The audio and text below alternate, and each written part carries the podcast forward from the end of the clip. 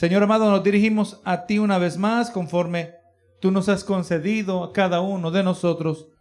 Gracias Señor, porque ahora hemos de participar de tu verdad, el alimento que corresponde. Señor, yo te pido que sea tu espíritu obrando en nuestras vidas, que, que jamás nosotros, Señor, nos sintamos que esto es monótono, que esto es aburrido, que, que algo es algo que, que queremos el momento que se acabe, sino, Señor amado, que siempre aprendamos a deleitarnos en tu verdad. Te pido, Señor, que hoy nos fortalezcas, que nos ayudes a vencer, Señor, las barreras del agotamiento, Señor, en nuestro diario vivir. A veces estamos cansados, mentalmente cansados, físicamente, Señor. Pero que tú proveas lo que sea necesario para que tu verdad llegue a cada uno de nosotros, Señor, sin obstáculo, para que podamos ser edificados por medio de ella, Señor. Gracias por una vez más permitirme ser portador, que entiendo que también es un privilegio. Gracias Señor, te lo pido todo en el nombre de Cristo Jesús. Amén y amén. Pues sí, hermano, estamos entrando, vamos a, con la ayuda del Señor, cubrir el capítulo 10. El capítulo 10, pues no nos trae eh, una seria cantidad de detalles, como lo vamos a mirar en el capítulo 11. El capítulo 11, pues nos trae unos detalles que son importantes colocar en nuestro esquema. Aquí en el libro de Apocalipsis está siendo, ¿verdad? La totalidad de los siete años. Ya sabemos nosotros que a la mitad es la abominación desoladora, el anticristo, ¿verdad? Comienza en este periodo, gloria a Jesús, no sabemos cuánto tiempo va a durar lo que es la, la gran tribulación, ¿verdad? La, la persecución de la iglesia. Y el evento que pone final a la gran tribulación, sabemos nosotros que es la segunda venida de Cristo. ¿verdad? Hemos entendido que la segunda venida, el rapto y el inicio del juicio ocurren en el mismo día, ¿verdad? Si yo le pregunto, hermano, a usted que hay un patrón bíblico que nos deja saber que el día del juicio es el mismo día que Cristo se lleva a la iglesia. Hay un patrón en la palabra que nos ayuda a entender que ese es el caso. Como en los días de Noé. O sea, el día que comenzó el juicio el día que Dios sacó a su pueblo. Ya vemos dos instancias. Ahora no nos sorprende, sorprende ver que la palabra respalda una tercera instancia, ¿verdad? Donde el mismo día que Dios se lleva a su iglesia, el mismo día que comienza el juicio. Entonces sabemos que esto ocurre durante la segunda mitad. También, hermano, este, vamos mirando, ya aquí sabemos que de este punto en adelante, ya, déjenme aclarar aquí, Gloria, de los sellos ocurren principalmente, verán, los sellos 1 al 4 ocurren durante la primera mitad. Recordamos que no son la ira de Dios, ¿verdad? Los sellos, el quinto sello comienza inmediatamente, ¿verdad? Después de la, de abominación desoladora. Cuando el anticristo entra en el templo, se declara como Dios, se declara el Mesías, ahí donde comienza la gran tribulación, tiene sentido, ¿verdad? Y es lo que el quinto sello sabemos que son los mártires. Entonces vemos que el quinto, el, el verso el 5 y 6, y ya entre el 6 y el 7, gloria a Jesús, ocurre la venida. Que eso es lo que estamos queriendo ubicar, ¿verdad? Entre el 6 y el 7 ocurre la venida de Cristo. Entonces ahora, hermano, ya el capítulo 9 en adelante, gloria a Dios, vemos que aquí aparecen lo que son conocidos como las trompetas. Vemos las siete trompetas. Y es más, hermano, las siete trompetas eh, van a, a, correr hasta el final de los siete años. Amén. Importante que llevemos esto en mente. Y después, que se acaben los siete años, vemos que de ahí ocurren las siete copas, que es bien interesante, que Dios no ubicó las copas dentro de los siete años. Pero el capítulo 11 nos va a ayudar a entender que las copas ocurren al final de los siete años. ¿Cómo lo sabemos? Porque lo voy a mencionar aquí, lo doy un adelanto. El capítulo 11 nos habla de los dos personajes que les conocemos como los dos, los dos testigos, ¿verdad? Dos personajes bien misteriosos, eh, eh, tenemos toda razón para creer que son humanos. O tenemos razones para pensar que son humanos. Pero hay gente que está tratando de decir quiénes son, no lo sabemos. Tienen habilidades sobrenaturales. Y ellos van, vamos a mirar el capítulo 11, que ellos van a ministrar tres años y medio. Amén. Tres años y medio. Y entonces vamos a mirar que ellos son matados por quién. ¿Se acuerda alguien? Por el anticristo. Entonces, si ellos son matados al final de sus tres años y medio, no tiene sentido que sus tres años y medio ocurran durante la primera mitad. Porque el anticristo todavía, amén, no se ha manifestado como tal. Pero aquí cuando vemos él ya se manifestó y ahí miramos la secuencia que el juicio de Dios continúa. Las copas, es más, eh, los dos testigos son matados entre la sexta y la séptima trompeta. Amén. Para que usted vaya teniendo un panorámico. Gloria sea al Señor. Sepa también, hermano, que ya aquí, aquí hay como una especie de paréntesis entre las últimas trompetas. Ya se está, ya se tocó el, el, en el capítulo 9, miramos, ¿verdad? Eh, ¿Cómo termina el capítulo 9? Dice, no se arrepintieron de sus homicidios, ni de sus hechicerías, ni de su fornicación, de sus hurtos. Dios permitió que ellos experimentaran estos juicios y aún así no se arrepintieron. El verso 13 nos deja saber, era que se tocó la sexta trompeta. Entonces el capítulo 10, el capítulo 10 y 11 son los eventos que acontecen entre la sexta y la séptima trompeta, que eso es lo que quiero que lleven en mente. Los capítulos 10 y 11 son los eventos de entre la sexta y la séptima trompeta. Y de ahí de los versos 2, capítulos 12 al 14, hay un paréntesis. Amén. O sea, la secuencia hemos mirado, primero apareció el sello 1, 2, 3 y 4 hasta el 7. Y de ahí empiezan las trompetas 1 hasta el 7. Pero entonces vemos que se pausa un momento la secuencia para brindarnos un detalle, como en una escena en una película. Usted sabe que lamentablemente en una película, así como nosotros, usted no puede ver lo que está aconteciendo en múltiples lugares a la misma vez. Usted si está en un lugar, usted solo puede ver lo que está pasando aquí. No puede estar en dos lugares a la misma vez. A veces en las películas tienen que enseñarle parte de la historia que algo que está ocurriendo aquí, pero en otro lugar estaba ocurriendo otro evento igual de importante. Y entonces ellos retroceden y le enseñan eventos que ocurrieron al paralelo. Vamos mirando que es eh, un, paréntesis que trae algunos detalles que son importantes, así que lleve eso en mente de los capítulos 12 al 14. Ahora, hermano, pues nos introducimos aquí al capítulo 10. Eh, ya le recuerdo las últimas palabras que hablamos del estudio pasado, es que en el capítulo 9, termina el 9, y aquí está implícita la gracia de Dios. El hecho que Dios no extermina a la tierra totalmente en un instante, quiere decir que Dios está dando oportunidades para que la gente se arrepienta, porque si aquí dice, ¿verdad? Que ellos no se arrepintieron, es porque quizás estaba dada la oportunidad, si están vivos. Eh, y por eso lo decimos así, ¿verdad? Que mientras hay vida, hay esperanza. Entonces, mientras los individuos están vivos, tienen la oportunidad de, de, arrepentirse. Nadie, para este entonces, nadie duda que Dios existe. Es más, desde el sexto sello, que aparecen las señales y la gente empieza a decir, escondernos, a los montes caer sobre nosotros y escondernos de la ira del Cordero. Ya desde ese entonces ya no hay.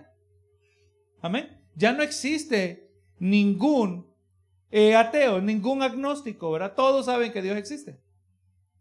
Gloria a Jesús. Y ahora Dios está de manera palpable. Ya vimos las, las criaturas, ¿se acuerdan aquellas criaturas que tienen, eh, le llama langosta la palabra, pero que tienen, eh, tienen dientes como de león, pelo como de mujer, cola como de escorpión, que pican a la gente y, lo van a torturar por un espacio de cinco meses? O sea, han, han aparecido muchas cosas. La devastación sobre el agua, devastación sobre la tierra, eh, eh, el, agua, en una tercera parte se daña, ¿verdad? Se convierte en sangre. O sea, han visto tantas cosas y aún así no se arrepienten, ¿verdad? O sea, que hay ciegos que nunca van a ver. Hay gente que ama su pecado tal grado que nunca va a doblar su corazón ante Jesucristo. Ahora, la última escena del capítulo 9 ahora nos introduce al verso capítulo 10. Dice, y vi descender del cielo otro ángel fuerte. Aquí aparece otra figura, una nueva visión. Y este ángel fuerte pues nos dice que descendió del cielo hacia la tierra. Viene, dice que viene envuelto en una nube. Algunos que cuando miran estos detalles dicen, bueno, viene en una nube, tiene que ser Jesucristo. Amén. Vamos a mirar más adelante que seguimos leyendo que no puede ser Jesucristo. Número uno, es un ángel, le llama un ángel. Amén. Le llama ángel. Pero el hecho que viene en una nube no automáticamente quiere decir que es Jesucristo. Pero sí, la palabra nos dice, la última escena que miraron los apóstoles, eran los discípulos, cuando Jesús se fue, ¿cómo se fue? Se fue en una nube. Y, y así se les dijo, ¿verdad? Que así como Él se fue, así iba a volver. Nosotros ya hemos entendido que la venida de Jesucristo significa el comienzo del juicio. En muchas maneras podríamos decir que la las nubes, si alguien viene en la nube, pareciera, ¿verdad? Y como estamos aquí tratando de entender estas, estas imágenes, qué es lo que significan, y como le digo, usted, eh, yo estaba mirando estos pasajes y antes yo me intimidaba cuando venía un líder espiritual, un pastor, y decía, esto es esto. Y uno decía, oye, pero ¿cómo hace el pastor para saber esto? Porque yo no lo veo. No, no es que el pastor decidió que eso era así, pero el verso no nos dice. Amén. O sea, si usted no lo puede ver, Gloria a Jesús, no se, no se sorprenda a menos que yo se lo compruebe con un verso bíblico. Esa es la única manera que aquí se puede ver algo que normalmente no se puede ver. Así que cuando usted lee Apocalipsis y viene alguien y le dice tal y tal cosa, esto, esto, tiene que comprobarlo con un verso. Si no, es simplemente una opinión y eso es lo que vamos a dar aquí, una opinión. No se nos dice por qué viene en una nube.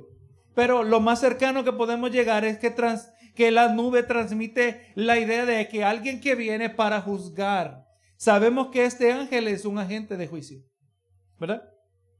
Y nos dice que es un ángel fuerte. Dice también que viene con el arco iris sobre su cabeza. Entonces, pues, aquí donde nosotros acudimos, ¿qué es lo que sabemos acerca del arco iris? Nosotros tenemos que retroceder por fuerza al libro de Génesis, ¿verdad? Libro de Génesis, donde primero aparece el arco iris, es Génesis 9:12. Y esto no es coincidencia, que el arco iris tiene algo que ver con el juicio, ¿verdad? En este caso, el juicio del tiempo de Noé, Génesis 9:12. 9:12 al 16 dice: Y dijo Dios: Esta es la señal del pacto que yo estable, establezco entre mí y vosotros y todo ser viviente que está con vosotros por siglos perpetuos. O sea, vamos mirando, obviamente sabemos que aquí se va a hablar del arco iris. No está diciendo que el arco iris es la señal de un pacto. Del pacto que se hizo contra, con, eh, entre Dios y Noé, los habitantes de la tierra en aquel entonces, los ocho sobrevivientes. Y ahora dice, y también en torno todo ser viviente, gloria a Jesús, por los siglos perpetuos. O sea, es, y el, y el, y el símbolo del pacto aparece hasta el día de hoy, ¿verdad que sí? Lo miramos hasta el día de hoy. Hoy es algo natural dice, mi arco he puesto en las nubes, el cual será por señal del pacto entre mí y la tierra. Y sucederá que cuando haga venir nubes sobre la tierra, se dejará ver entonces mi arco, mi arco iris en las nubes, mi arco en las nubes, y me acordaré del pacto mío que hay entre mí y vosotros. O sea, sabemos que Dios está usando aquí lo que se llama lenguaje antropomórfico. O sea, Dios está bajando al nivel de nosotros los humanos. ¿verdad? No es que Dios necesita el arco iris para que le recuerde, usted y yo sabemos eso. Pero en esencia, ese es el propósito. Si este pacto fuera entre puros humanos, el arco iris sirviera como recordatorio, ¿verdad? Entonces, es lo que el, el, el ser humano quiere, Dios quiere que el ser humano entienda. Que este siempre es un recordatorio del pacto. Dice que hay en mí, entre mí y vosotros, y todo ser viviente de toda carne, y no habrá más diluvio de aguas para destruir toda carne. Ahí está la promesa de Dios. Jamás volveré a destruir la tierra, a destruir toda, todo ser viviente. Usando las aguas, dice, y estará el arco en las nubes y lo veré y me acordaré del pacto perpetuo entre Dios y todo ser viviente con toda carne que hay sobre la tierra. Ahora, hermano, comparemos el juicio antiguo con el juicio que ya estamos mirando en el libro de Apocalipsis. Y vamos mirando que hay unas diferencias bastante drásticas. Porque en el tiempo de Noé, Noé estuvo eh, pregonando, predicando por 120 años. Amén. Noé se estuvo preparando por 120 años, acumulando grano, eh, eh, mirando, quizás acumulando paja, cosas por el estilo, construyendo la embarcación, aunque no tenía sentido, jamás había llovido hasta aquel entonces. El hombre tenía que tener una fe bastante firme en Dios para por 120 años creer que lo que Dios había prometido iba a acontecer. Exactamente lo que nos advierte el libro de eh, Segunda de Pedro, donde leímos, hermano, ¿verdad? Que algunos dicen que lo tienen por tardanza. No, no, hermano, lo que Dios dice se va a cumplir. Lo que estamos mirando aquí en Apocalipsis se va a cumplir. Pero el juicio en el tiempo de Noé Dios dio un largo aviso y vemos, hermanos, que solo hubieron ocho sobrevivientes. Ahora, en el juicio del libro de Apocalipsis, ¿van a haber ocho sobrevivientes? Van a haber muchos más, hermano. Es más, para comenzar, si hablamos de que, eh, que el, recuerde, Noé y su familia eran los justos, ¿verdad que sí? Si hablamos de ellos como los sobrevivientes, Sabemos que la iglesia es mucho más numerosa que en los tiempos de Noé, ¿verdad? O sea que ya vamos mirando, en aquel tiempo mató prácticamente a todo mundo, con excepción de ocho. Ahora cuando Cristo venga a juzgar, y es más solo hablando de los creyentes que se vayan en el rapto, sabemos que van a ser más de ocho, ¿verdad? Yo creo que eso solo con esta iglesia resolvemos nosotros esos ocho, ¿verdad? Fácil, con la ayuda del Señor. Nos salvamos más de ocho y hablamos de la iglesia alrededor del mundo. Entonces en aquel entonces no solo destruyó con agua, en distinto a hoy, pero también destruyó toda carne, incluyendo los animales. Con excepción de los animales marítimos, ¿verdad? Los, los peces y, tal. Eh, gloria a Jesús. Entonces vamos mirando que no solo la promesa, y usted vaya mirando aquí si está de acuerdo conmigo, que el arco iris no solo está hablando de, de no destruir por medio de agua, pero también de no destruir toda carne. Amén. O sea, no tenemos que preocuparnos de, de, que, llevarnos algunas vacas en el rapto. ¿Verdad que sí? No tenemos que preocuparnos de preservar algunas de las especies, porque cuando vamos mirando Apocalipsis, Dios no va a destruir toda la raza humana. Amén.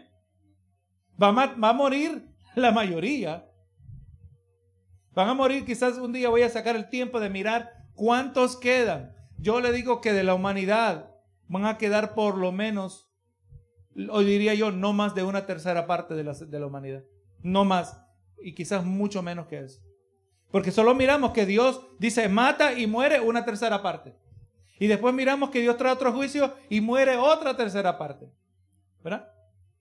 Así que como máximo, diría yo, una tercera parte de la humanidad. Pero al mismo tiempo, eso es mucho más que ocho. Y si usted conoce el resto del libro de Apocalipsis, sabemos que hay seres humanos que no se pusieron la marca de la bestia, que no recibieron el juicio de Dios, porque lo que recibieron el juicio de Dios son todos los que se ponen la marca de la bestia, y ellos sí son totalmente erradicados de la faz de la tierra. Amén. Pero van a haber unos, y cuando alguien les diga, ponte la marca, Van a haber gente que no lo van a hacer. No son, no son de la iglesia. O sea, en ese sentido no es que se quedaron. No son de la iglesia. Sobreviven por la gracia de Dios y son estos los que entran al milenio. Amén. Y vemos que durante mil años la raza humana continúa con Cristo como rey. Estoy dando un adelanto aquí, ¿verdad? Pero vamos mirando que no es igual el juicio del tiempo de Noé del juicio de Dios. O sea, cada vez que miramos el arco iris, el Señor está recordando, ¿verdad? Que hubo juicio, gloria a Jesús, pero que Dios promete que no va a destruir toda la tierra. Entonces es posible que el arco iris en la cabeza del ángel está haciendo referencia a esto. ¿Qué otra cosa va a hacer referencia? ¿Verdad? Nuestro conocimiento del arco iris. Dice, y su rostro era como el sol. Ahora, este ángel, recuerde, el ángel es perfecto, ¿verdad? Todo ángel que está en el cielo, que está en la presencia de Dios, es un ángel perfecto, no de los ángeles caídos. Ahora, siendo un ser perfecto, está reflejando a él la gloria de Dios en su rostro. Una escena que aparece en el Antiguo Testamento está en el libro de los Éxodo, capítulo 34, verso 29, dice, y aconteció que descendiendo Moisés del monte Sinaí, con las dos tablas del testimonio en su mano, al descender del monte no sabía Moisés que la piel de su rostro resplandecía porque hubo hablado con Dios. Ahora estamos mirando, hermano, que el rostro de un ser imperfecto, como, como era Moisés, podía resplandecer al haber estado en la presencia de Dios, haber estado en, una, en un íntimo contacto, en un íntimo acceso con Dios. Bendito sea el Señor. Ahora, hermano, cuánto más quizás un ángel que es perfecto refleja la gloria de Dios a una medida mayor. Gloria a Jesús. Y, esta es la, explicación que para mí tiene más sentido. No se nos dice por qué el rostro del ángel resplandece como el sol. No se nos dice. Amén. Cualquier otro, como le digo, quiero, mire cómo, cómo estamos analizando estos versos para que usted mire cómo vamos pensando. Amén. No es que, el que interpreta Apocalipsis se la sabe mejor que otros, sino que vamos, lo mejor que podemos hacer en algunos casos es traer teorías. Pero no me sorprendería que es por eso que refleja el sol. Puede venir otro y trae una opinión diferente. Y podemos quizás este, recibirla de la misma manera. Ahora, este ángel, se nos dijo que se nos describió que es un ángel fuerte. ¿Verdad? Este ángel fuerte con un arco iris sobre su cabeza que eh, un, ángel que descendió del cielo, dice ahora sus pies como columnas de fuego. Usted sabe, hermano, que en un, en un edificio, en una estructura, las columnas o los pilares, así como tenemos aquí, ¿verdad? Usted sabe que este edificio, sin estos pilares, ¿qué ocurre con él? Se cae. Nosotros no queremos estar aquí cuando eso ocurre, ¿verdad? Entonces, hermano, las columnas son eh, eh, sirven para brindar estabilidad y firmeza. Se describe que sus pies son como columnas de fuego.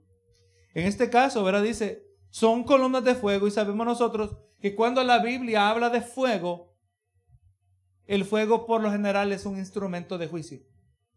¿Verdad?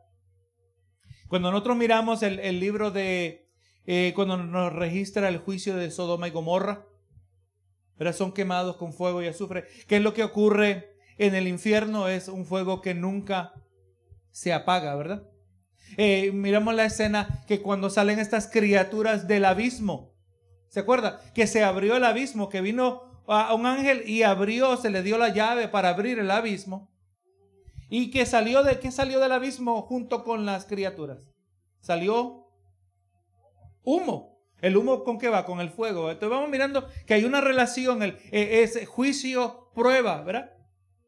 Entonces, este, obviamente, este ángel está, lleva eh, algunos, ¿cómo diría yo? Lleva algunas características que señalan a juicio. Amén. Ya miramos que el arco iris tiene relación al juicio. Ya miramos que las nubes también tienen relación al juicio. Ya miramos que el fuego que arden en sus pies arden en fuego, ¿verdad? Transmiten de, ah, y son sus pies como columnas, ¿verdad? ¿Qué es una columna? Columna es fuerte, es inmovible, así debe ser. Entonces están hablando quizás de un juicio que es permanente e inconmovible, un juicio que viene de parte de Dios. O sea, hermano, aquí ya no hay manera de detener lo que viene. Gloria sea el Señor, le recuerdo, ya aparece entonces la iglesia, ya no estamos aquí.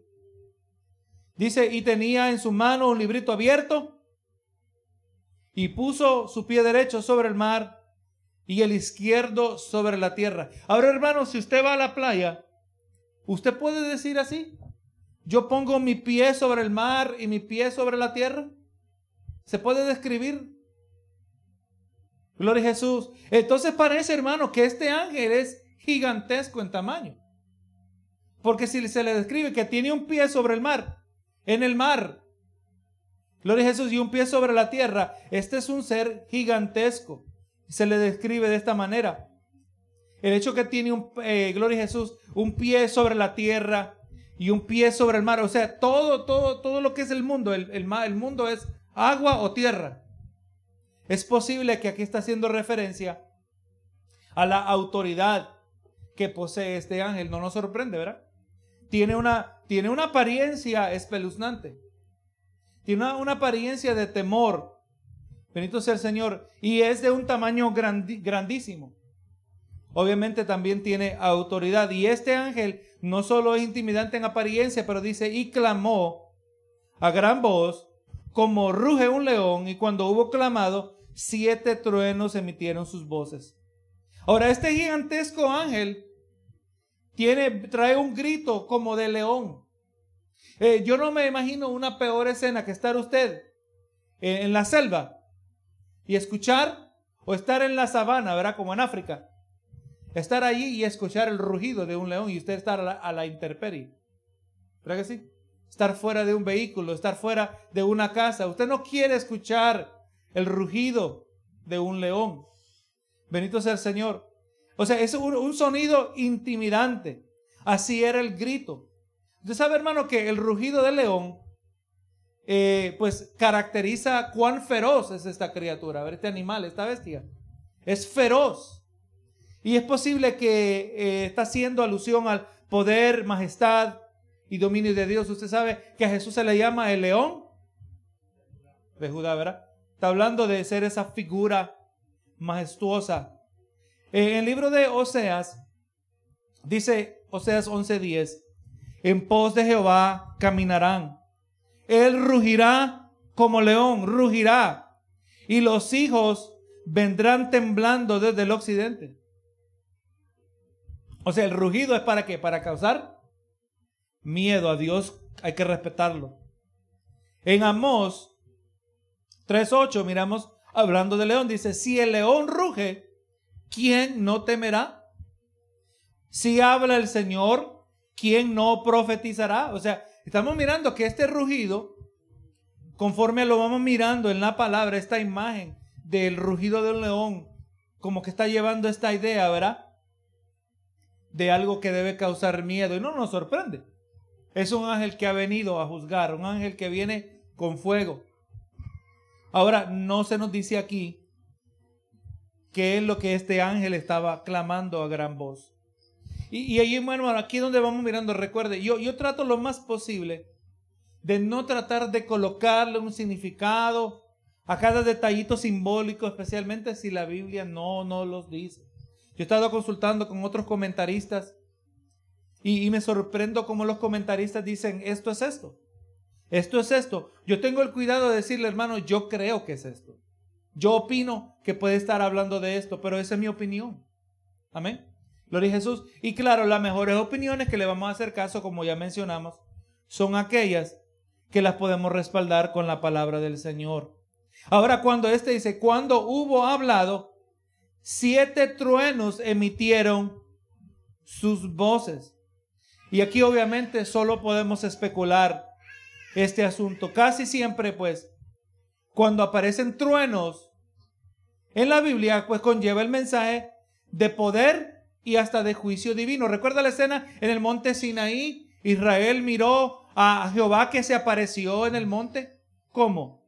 Con truenos y relámpagos, ¿verdad que sí? Gloria a Jesús. Y eso no era una escena de decir, oye, mira, vamos a ver qué está haciendo Jehová en el monte. Hermano, a veces usted ha visto una de esas tormentas eléctricas con trueno y uno dice, ay Señor, gracias a Dios que estoy, de, estoy con buenas, estoy de buenas contigo. A veces lo agarra una tormenta uno en, la carretera, ¿verdad? Y uno dice, oye Señor, verdaderamente tú eres poderoso. Se me olvida, se me olvida qué poderoso tú eres. Gloria a Jesús. Así que pues sabemos que los truenos en la Biblia son acompañados, te van a transmitir una idea de, de poder, ¿verdad? Y hasta intimidación. Obviamente sabemos que los truenos no hablan, eh, gloria a Jesús, esto quizá un elemento de personificación. Y pues, aleluya, es posible que quizás cuando está hablando de, ya se descubrió que se describió que el ángel hablaba con una voz como que fuera un león, como un rugido de león, Quizás está aquí ahora conectándole la característica como que fuera el sonido de un trueno. No sabemos exactamente qué es lo que, este, que se estaba, qué es lo que dijeron estos, estos relámpagos, ¿verdad? Que gloria a Jesús, estos truenos que emitieron sus voces, pero obviamente todo lo que, lo que se dijo, se dijo con un poder intimidador, intimida. Benito sea el Señor. Y dice, y cuando los siete truenos hubieron emitido sus voces, yo iba a escribir. Pero oí una voz del cielo que me decía, sella las cosas que los siete truenos han dicho y no las escribas. Recuerden, hermanos, estos son los detalles que están ocurriendo ya despuesito del sexto, de la sexta trompeta. Esto está ocurriendo durante el intervalo entre la sexta y la séptima trompeta. Nosotros no nos tenemos que preocupar qué es lo que dijeron los sellos. Número uno, eh, qué es lo que dijeron los truenos.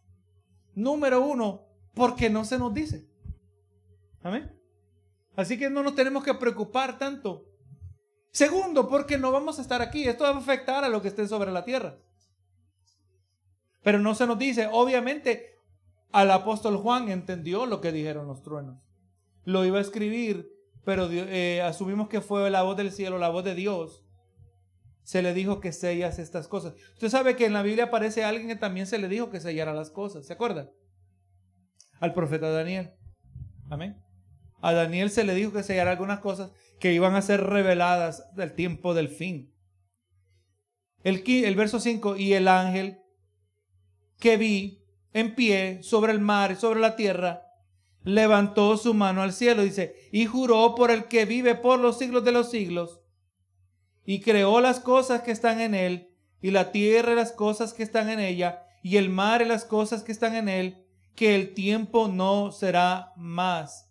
El ángel se paró y juró, y levantó la mano. Quizás algo similar como al juramento que hacen con la Biblia hoy.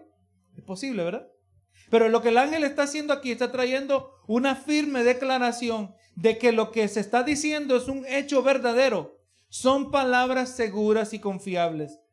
Vemos una imagen similar en Daniel 12:7 dice, y oí al varón vestido de lino que estaba sobre las aguas del río, el cual alzó su diestra y su siniestra, o sea, su mano derecha y su mano izquierda, al cielo, y juró por el que vive por los siglos que será por tiempo, tiempos y a la mitad del tiempo, y cuando se acabe la dispersión del poder del pueblo santo, todas estas cosas serán cumplidas. Eh, estamos viendo que es más, es una escena que ocurre quizás en la, escena de Daniel 12.7, ocurre durante los siete años. O sea, no es sorprendente que estén hablando de que sea de una escena similar. Pero este ángel está diciendo, ¿verdad? Que el tiempo, y juran y juró el ángel por el que vive por los siglos de los siglos. Nos dice el verso 6, ¿verdad? Juró por el que vive por los siglos de los siglos. El testigo de este juramento es Dios mismo. Dios mismo. Y entonces juró que el tiempo no sería más.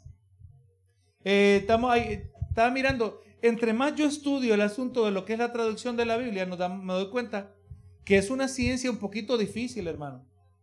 Porque hay expresiones que son difíciles de traducir. Y esta es una de ellas, que el tiempo no será más. Es más, en, mi versión, a ver si la versión King James, Gloria a Jesús, en la King James la traducen de la misma manera, pero hay otras versiones que en esencia están diciendo que el tiempo ya no se va a demorar.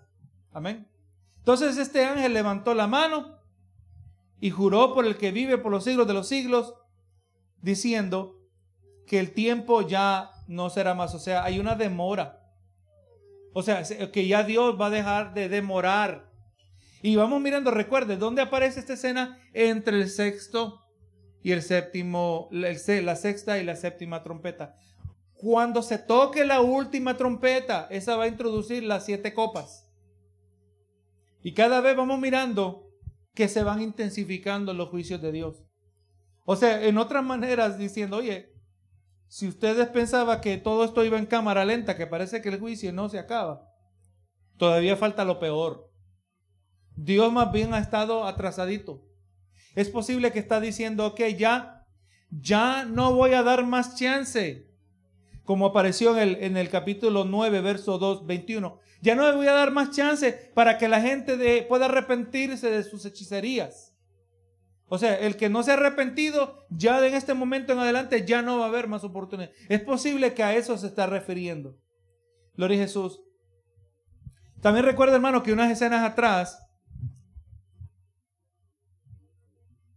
Dios eh, no había iniciado, no había, tú sabes que, que Dios no, no, no tiene tardanza en su venida. Algunos lo tienen por tardanza, ¿verdad? Pero Dios no se tarda. Jesús no se tarda, sino queriendo que todos los hombres procedan al arrepentimiento. Dios demora el tiempo, podríamos decir así, ¿verdad? Dios sea a lo que pareciera atraso para dar chance que se arrepienta. no, es posible que sea esto mismo que se está refiriendo. En los días, en el verso 6. Sino que en los días de la voz del séptimo ángel,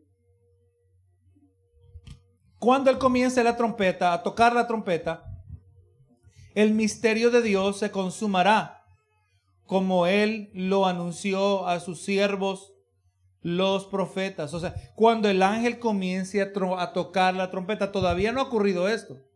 Ya se tocó la sexta, pero todavía no se toca la séptima. La séptima ya aparece a finales del capítulo 11. Amén. O sea, todo esto está transcurriendo. Les recuerdo lo que le dije al comienzo, que hay algo que ocurre siempre entre el sexto y el séptimo evento. Entre el sexto y el séptimo sello la segunda venida, el rapto de la iglesia, el comienzo del juicio. Entre el sexto, entre la sexta y séptima trompeta, vamos a ver la muerte de los dos testigos. Entre la sexta y séptima copa, vemos la guerra de Armagedón. Amén. Como que hay un, hay un, intervalo importante, ¿verdad? Que ocurre durante el sexto y séptimo, la séptima y sexta, sexta y séptima instancia de lo que estamos mirando. Entonces ahora está diciendo que cuando el ángel comience a tocar este periodo intermedio después de la sexta trompeta y antes de la séptima. Y dice aquí que el misterio se consumará. Misterio. Misterio es diferente a un secreto. Un misterio en la Biblia es diferente, gloria a Dios, a algo que, que, nunca está para ser revelado. Un misterio diferente a un secreto está destinado para ser revelado eventualmente. Miren lo que dice Romanos 16, 25 y 26, hablando que un misterio son, se refiere a verdades que han sido ocultadas, pero han, han de ser reveladas en el tiempo de Dios. Romanos 16, 25 al 26 dice, y el que puede confirmar, confirmaros, según mi evangelio y la predicación de Jesucristo, según la revelación del misterio, que se ha mantenido oculto, ¿verdad? Estamos mirando algo que, que destaca un misterio, es algo que está oculto, dice, se ha mantenido oculto desde tiempos eternos, pero que ha sido manifestado ahora. Un, un misterio es algo que ha estado oculto, pero ahora que eventualmente se revela.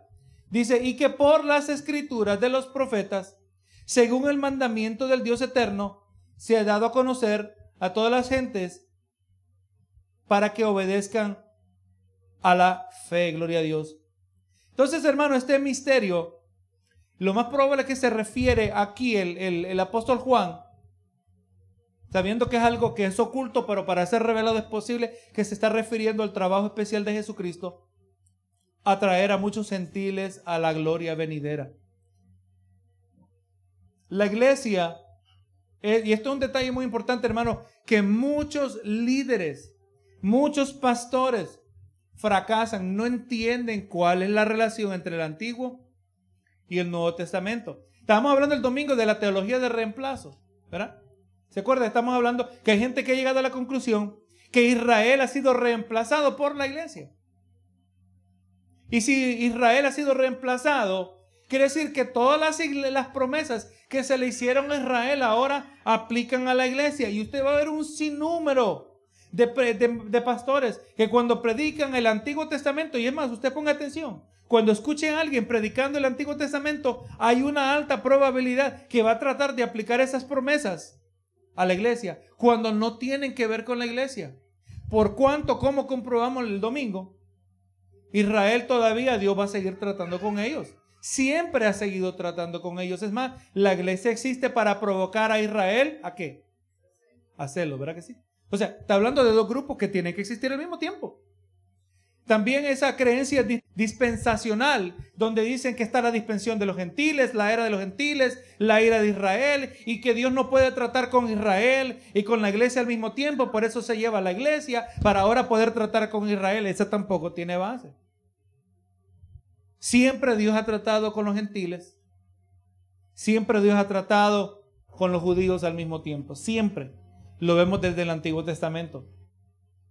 Ahora, gloria a Jesús, pero la iglesia no aparece en el Antiguo Testamento. En el mejor caso, es un misterio.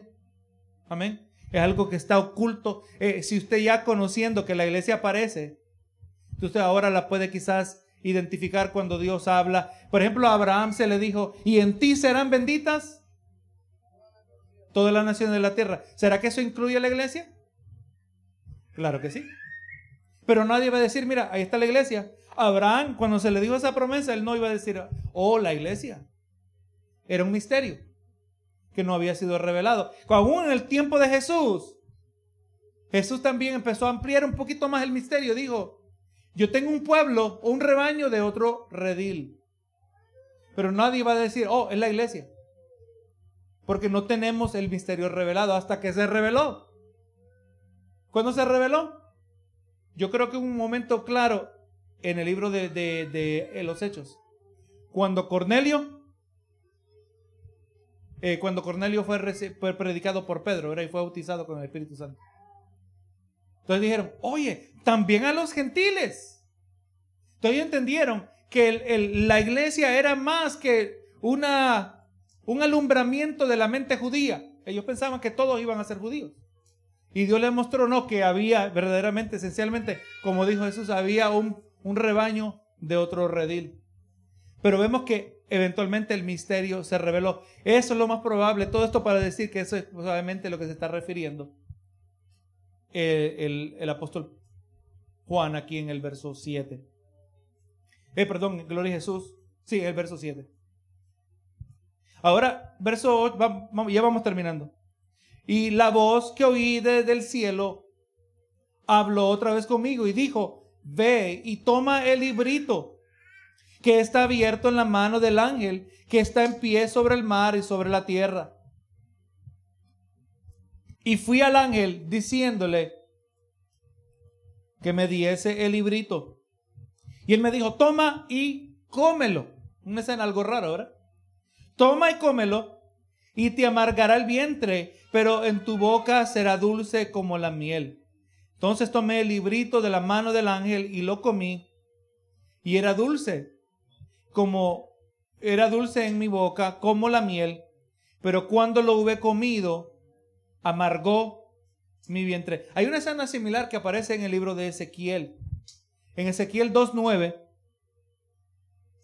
2.9 al capítulo 3, Verso 3 dice en el verso 9, y miré, y aquí en mi mano había, y aquí una mano extendida hacia mí, y en ella había un rollo de libro, y lo extendió delante de mí, y estaba escrito por delante y por detrás, y había escritas en él endechas y lamentaciones y ayes. Hablando de pronunciaciones de juicio, ¿verdad? Eso es lo que son, endechas lamentaciones y ayes. Recuerde los ayes, que es a eso que se le está llamando a las últimas tres trompetas. Se le llama los ayes. Y ahora dice el capítulo 3, dice, me dijo, hijo de hombre, come lo que hayas, come este rollo y ve y habla a la casa de Israel y abrí mi boca y me hizo comer el rollo y me dijo, hijo de hombre, alimenta tu vientre y llena tus entrañas de este rollo que yo te doy y lo comí y fue en mi boca dulce como miel. Ahora, recuerde quién era el profeta Ezequiel. Esto es importante cuando nosotros vamos a entender, vamos a leer los pasajes de la Biblia, es importante conocer el contexto histórico. Ezequiel ministró durante el cautiverio babilónico. Amén. Dios es el que usó a ministrar al pueblo que ya estaba en el cautiverio, lo usó para para, le, le mostró las cosas que el pueblo todavía seguía haciendo aún en el cautiverio. El que usó también para decirles, hagan, hagan sus raíces aquí porque vamos a estar aquí mucho tiempo. Y también pronunciándole juicio. Entonces vemos que este libro está escrito por delante y por detrás. ¿Verdad? Y, nos dice interesante el detalle que viene con endechas, lamentaciones y ayes. Está hablando aquí, hermano, lo que Dios quiere decirle al pueblo. Y le dice, cómetelo inmediatamente que se lo come. Se le dice que vaya ahora a proclamarle al pueblo, ¿verdad? Lo que se le tiene que decir. Entonces vamos mirando que eh, esto que el comer este libro, en muchas maneras representa la internalización de las palabras de Dios en el mensajero. ¿Verdad que sí? Ahora, vamos mirando que hay un paralelo grande con el libro de, de, de, Apocalipsis, porque en esencia exactamente es lo que está ocurriendo aquí. Se le dijo a, a, Juan que coma el, el, el libro, el librito, y le fue dulce en el paladar, pero amargo en el vientre. Y ahora mire lo que dice el verso 11, que nos ayuda a entender que esto está directamente relacionado a cómo se le dijo a Ezequiel. Y ahora en el verso 11 se le dijo, y se me dijo, es necesario que profetices sobre muchos pueblos, naciones, lenguas y reyes. Ahora, hay que recordar, hermano, hemos sido tan acondicionados que cuando escuchamos de que alguien profetiza, eso quiere decir que está hablando del futuro. Amén. Siempre tiene que estar hablando del futuro, no, no hermano. Alguien que profetiza, alguien que habla de parte de Dios. Y en ese sentido, como mínimo, no que nos vamos a, agarrar ese título, pero si alguien se para a hablar la palabra de Dios, predicar la palabra de Dios, está profetizando.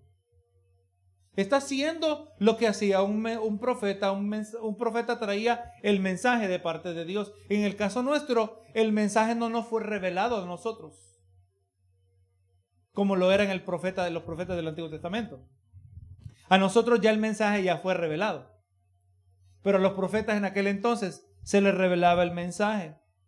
Entonces vamos mirando que estas palabras son palabras que como vienen de parte de Dios, e, e, el, el, el, paladar nosotros siempre queremos estar con Dios, siempre eh, nos agradamos de estar con Dios.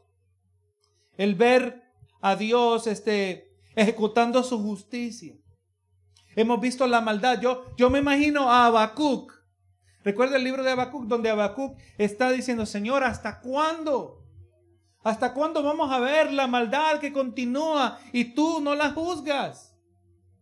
¿Verdad? Habacuc no está reportando problemas con el pecado. El problema de él es que mira la injusticia. Ahora yo me imagino a Habacuc si se le permite presenciar desde el cielo, no lo sabemos.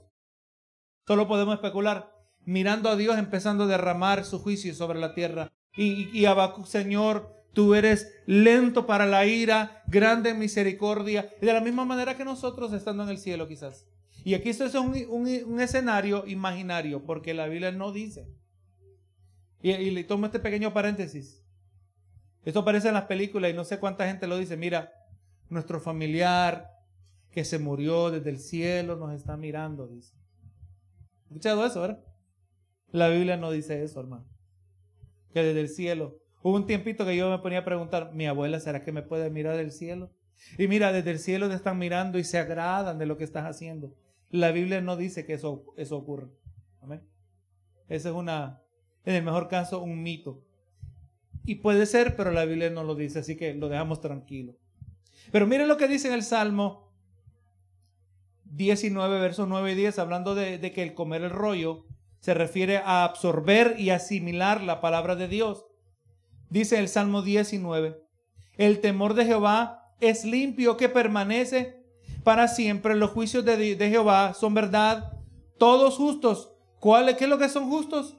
Los, los juicios de Jehová deseables son más que el oro y más que mucho oro afinado, dulces más que miel y que la que destila del, del panal. El salmista está describiendo los juicios de Dios como algo dulce, ¿verdad? Entonces está, hablando Ezequiel, el apóstol Juan, comieron el, los juicios de Jehová, están asimilando lo que Dios está diciendo, están internalizando las palabras que ahora se le está comisionando a proclamar. En el caso de Juan, Juan lo continúa haciendo a través del libro de Apocalipsis. ¿Verdad?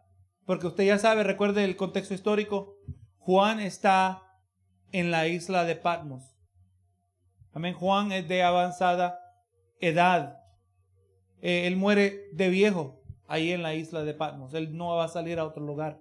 Así que el mensaje, el proclamar de este eh, de Juan que va a profetizar a las naciones es a través del contenido de este libro en el mejor caso, ¿verdad? Gloria a Jesús. Así que las palabras del libro fueron dulces a su paladar. Gloria a Jesús, posiblemente por cuanto Juan comprendía y él también quizás deseaba que Dios actuara en juicio y volviese a tomar posesión de lo que es suyo. ¿verdad? Vamos a, vemos a Dios. Quizás nosotros nos vamos a regocijar. Póngase a pensar su corazón, asumiendo que somos, estamos vivos después de la gran tribulación y vemos la señal en el cielo. Y dice, vosotros, dice, cuando veáis estas señales, erguíos, asumiendo que estamos agachados, escondidos quizás, erguíos y levantad vuestra cabeza, que vuestra redención está cerca. ¿Cómo usted se va a sentir, hermano? Imagínese usted estar abandonado en una isla y de repente viene la embarcación a buscarlo. Viene el rescate. ¿Cómo se va a sentir usted, verdad? Es exactamente y quizás amplificado miles de veces lo que nosotros vamos a sentir. Señor, has venido a juzgar la tierra. ¿Por qué tienen que ser los mártires del sello número 5 los únicos que están pidiendo juicio de parte de Dios? ¿No será también que los que estemos vivos, asumiendo que nosotros vamos a estar vivos, también estaremos pidiendo juicio de parte de Dios? ¿Será que sí? Señor, mira cómo mataron a ese hermano, cómo, cómo era fiel.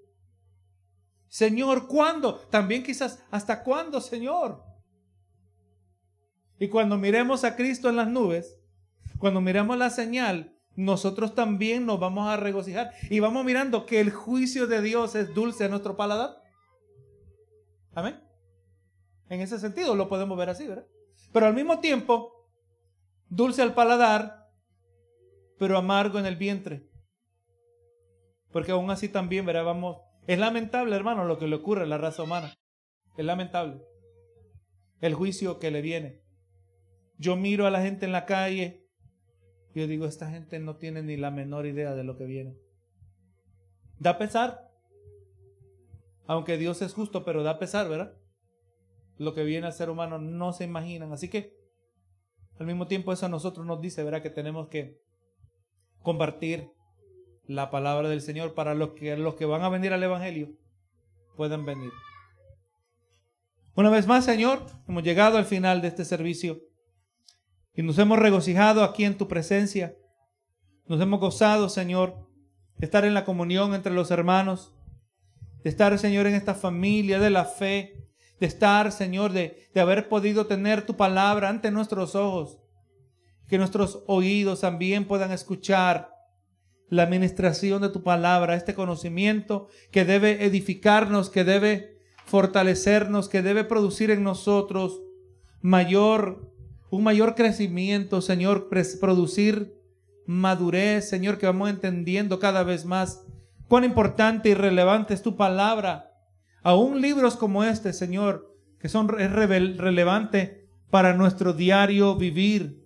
Y así, Señor amado, hemos llegado al final de este servicio, así pidiendo y esperando que todo lo que se haya hecho, Señor, haya sido de tu agrado, Señor. Toda palabra que se haya dicho, cada uno, cada pensamiento que hemos tenido, Señor, haya sido parte de nuestro acto de adoración a ti, Señor. Y ahora llegamos al final de este servicio también pidiendo este ministerio continúe para la gloria de tu nombre, Señor amado. Ahora nos despedimos de este lugar, pero no de tu presencia. Así lo hacemos, pedimos todo en el nombre de Cristo Jesús. Amén y amén.